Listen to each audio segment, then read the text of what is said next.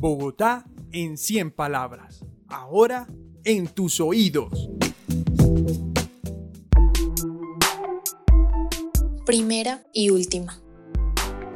Mi auto se averió y yo estaba sobre el tiempo. Mi chofer me aconsejó tomar el Transmilenio y quitarme las joyas.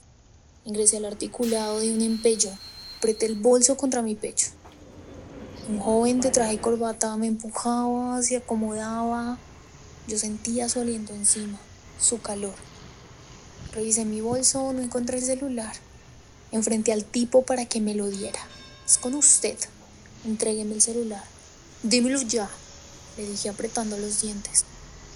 El joven sacó el celular y me lo dio. Al llegar a la oficina, encontré dos celulares en mi bolso. Cristina Rodríguez, 55 años, localidad La Candelaria.